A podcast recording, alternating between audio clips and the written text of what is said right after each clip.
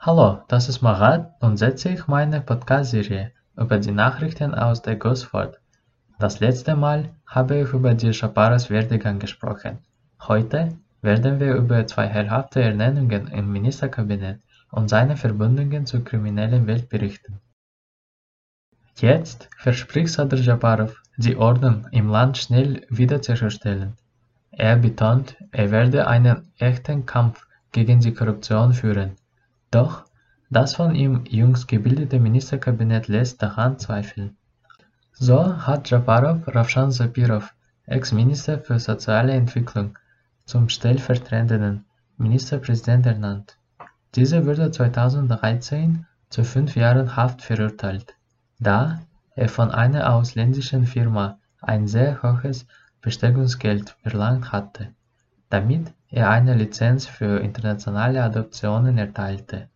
Neben seiner Haftstrafe wurde auch Sabiros Eigentum beschlagnahmt und ihm das Recht entzogen, ein öffentliches Amt zu bekleiden.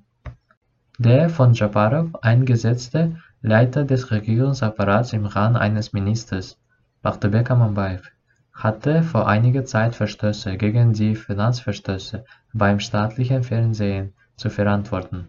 Außerdem besaß er Räumlichkeiten, in denen Bordelle untergebracht waren. Übergangspräsident Japarow selbst, der nun lautstark ankündigt, gegen das Verbrechen vorgehen zu wollen, werden Verbindungen zu Kamchi Kolbaev nachgesagt, der auch als Kolle Kirgis bekannt ist. Japarow bestreitet nicht, ihn zu kennen, versichert aber, nichts mit ihm zu tun zu haben der 40-jährige Kolbajew gilt als eine der Hauptfiguren der kriminellen Unterwelt Kirgisistans.